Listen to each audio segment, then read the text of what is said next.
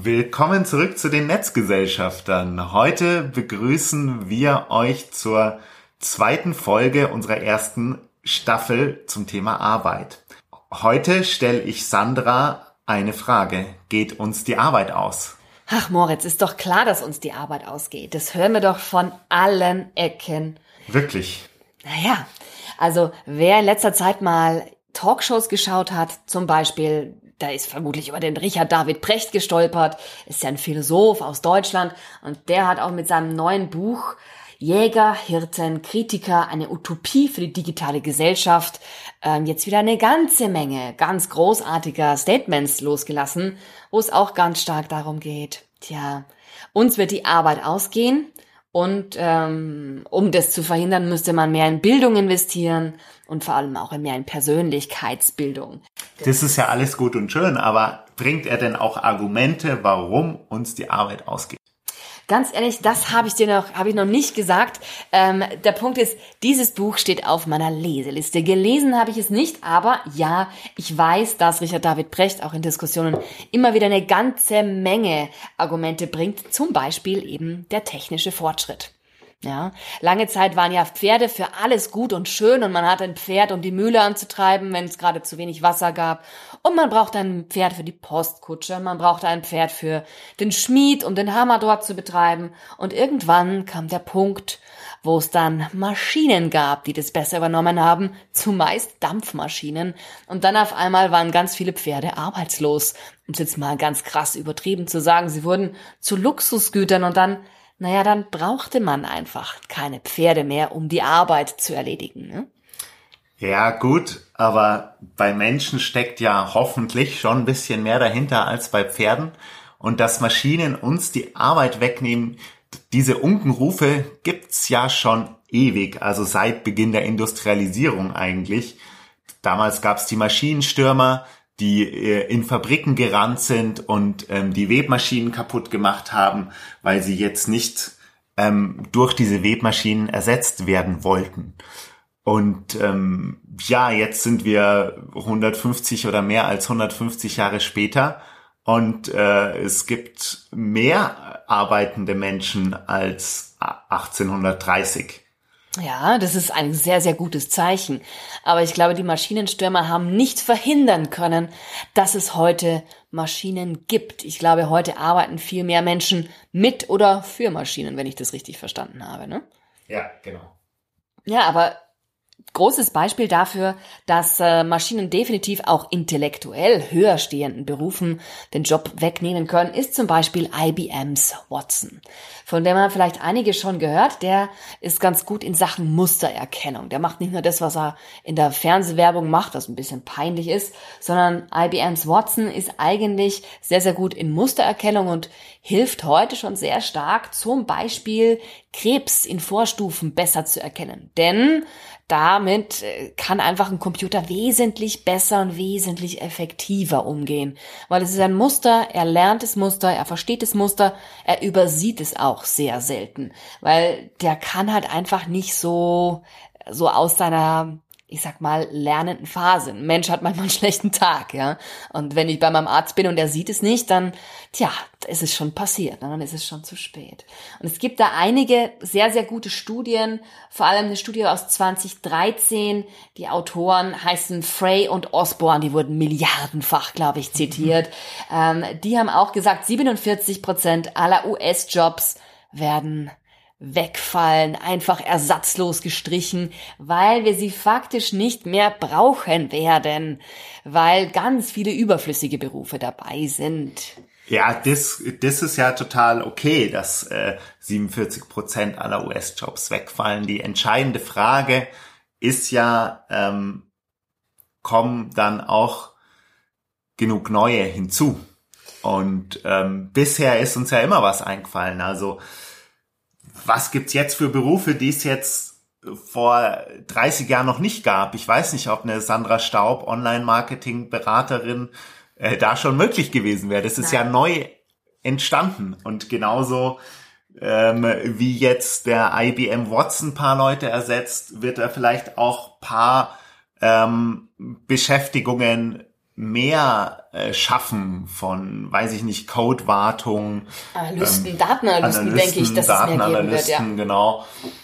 Also nur weil es einen technischen Fortschritt gibt, muss ja noch nicht heißen, dass ähm, der technische Fortschritt nicht auch neue Jobs schafft. Völlig richtig. Aber wenn ich mir überlege, wie schnell ein Google AlphaGo quasi gelernt hat und sie selbst vor allem beigebracht hat zu lernen und Dinge zu lernen, dann ist verglichen mit einem Menschen, also keine Ahnung, wie lange gehen wir zur Schule? Die meisten irgendwo zwischen, äh, ich muss neun Jahre machen und oh, ich mache dann doch, äh, keine Ahnung, 17 Jahre Schulbildung.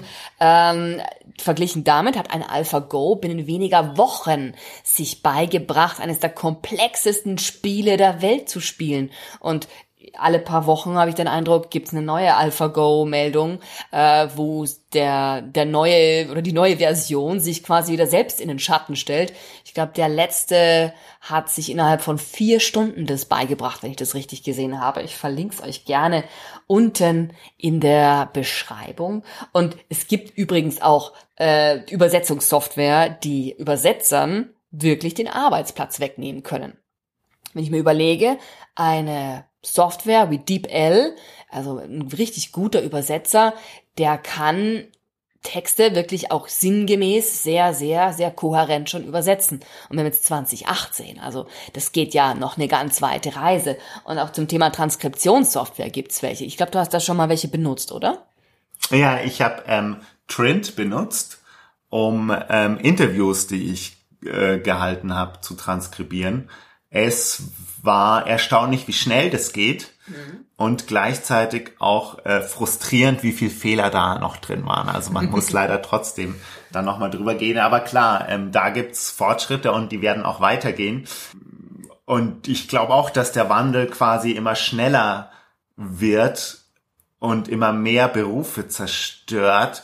Aber an sich ist es ja auch eine, eine gute Sache, dass wir uns mehr auf das konzentrieren können was, ähm, was uns Menschen ausmacht und wir dann ähm, auch am Arbeitsmarkt ähm, uns den Berufen widmen können, die eben nur der Mensch schafft, wie die Care-Berufe, sei es jetzt so Psychologen, Persönlichkeitsentwicklungscoaching und ähm, solche Geschichten. Da sehe ich jetzt nicht so ganz bald die, den Algorithmus und die Maschine auf der Überholspur.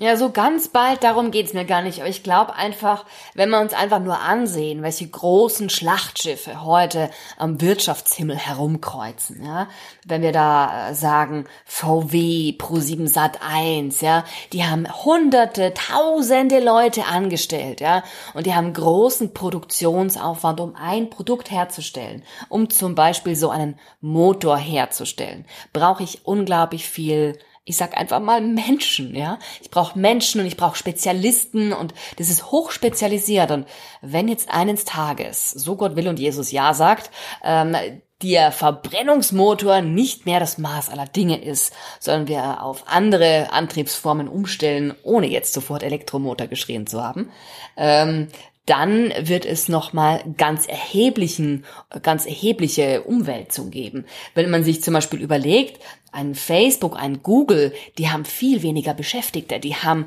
quasi äh, kaum Leute angestellt, böse gesprochen.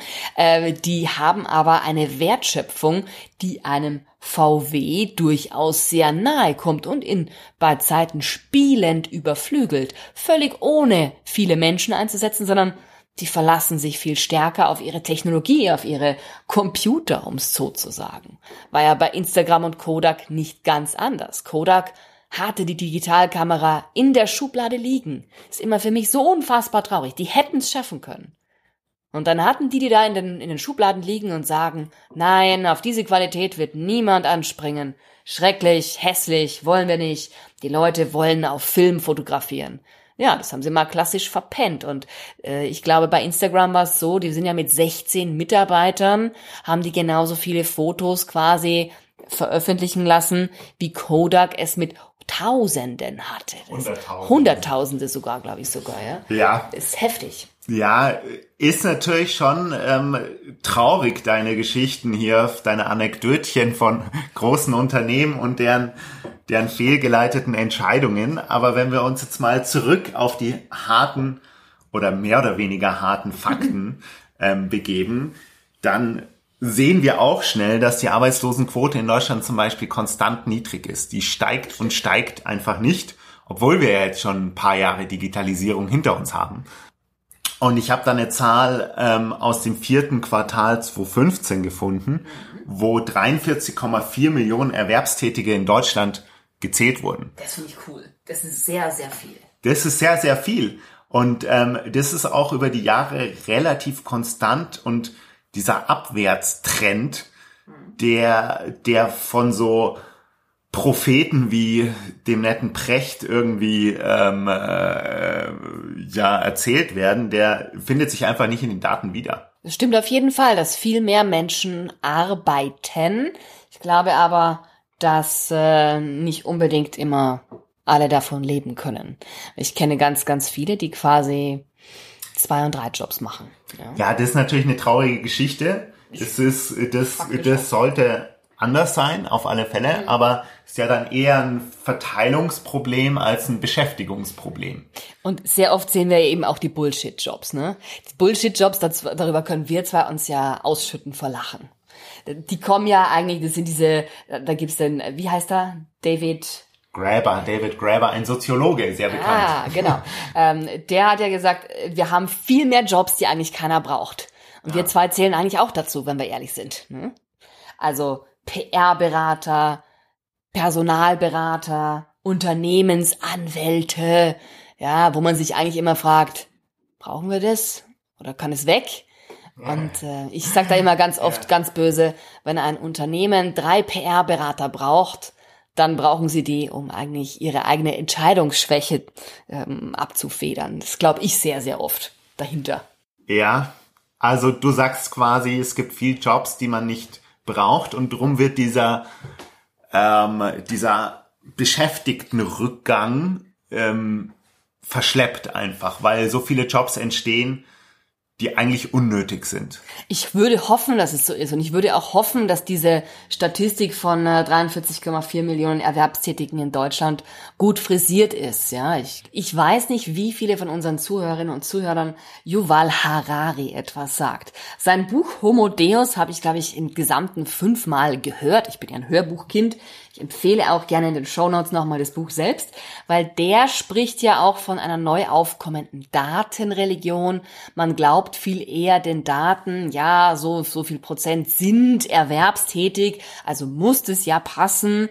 Und ähm, bei dem bei der Diskussion, sage ich einfach mal so, und auch in seinem Buch kommt sehr oft raus, ja, viele Menschen werden versuchen, sich irgendwann, wenn ganz viele einfache logische Probleme, zum Beispiel von Computern erledigt werden können, werden versuchen, sich auf ich sag mal, die Kunst zurückzuziehen. Ich glaube jetzt aber nicht, dass nur Menschen Kunst schaffen können. Wer das äh, Buch Homo Deus gelesen hat, der wird auch von komponierenden Robotern hören, die durchaus eine Sibelius und eine Bach-Symphonie äh, schreiben können. Wirklich in deren Stil und es wird Experten nicht auffallen. Das fand ich ziemlich, ziemlich krass dass wir selbst in der Kunst quasi keinen Rückzugspunkt haben und auch dort können wir von einer Maschine überflügelt werden.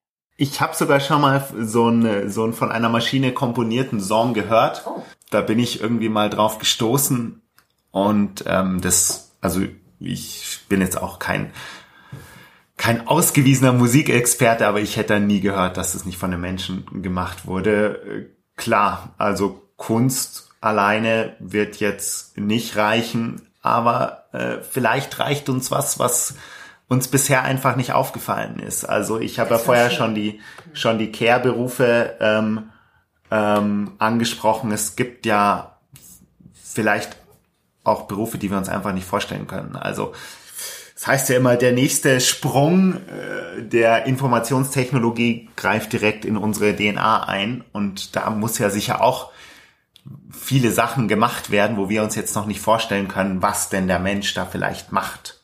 Oder sei es jetzt um ethische Entscheidungen treffen, wo man vielleicht mehr Menschen braucht. sei es irgendwelche Designentscheidungen treffen, wo man Menschen braucht. Also ähm, ich sag einfach jetzt hier für die Argumentation, die Beschäftigtenzahl sinkt nicht. Bisher, ähm, bisher ist uns immer neue Sachen eingefallen und ähm, im Normalfall geht's einfach so weiter. Ich glaube persönlich, ja, uns wird die Arbeit ausgehen und ich glaube, ganz, ganz vielen Menschen wird die Beschäftigung verloren gehen. Und ich glaube, ganz, ganz vielen Menschen wird dadurch auch ein Stück der Lebenssinn genommen werden. Und das ist jetzt gleichzeitig auch der Teaser für eine neue Folge unserer, unseres Podcasts, die Netzgesellschafter. Wenn ihr Feedback habt und Fragen, Anmerkungen, schreibt uns doch einfach auf Twitter an unseren Account die NetzG. Genau. Schreibt uns. Feedback ist, finde ich persönlich, das Allerwichtigste. Vor allem, dass man auch weiß, dass die Leute vielleicht denken, dass eine Quelle vielleicht doof ist oder dass man eine Quelle vielleicht gut findet. Finde ich immer ganz, ganz, ganz interessiert. Äh, also finde ich immer total interessant. Ich bin da immer die Erste, die das liest. Tja, und äh, dann sage ich vielen Dank fürs Zuhören an dieser Stelle und äh, bis bald. Ciao. Tschüss.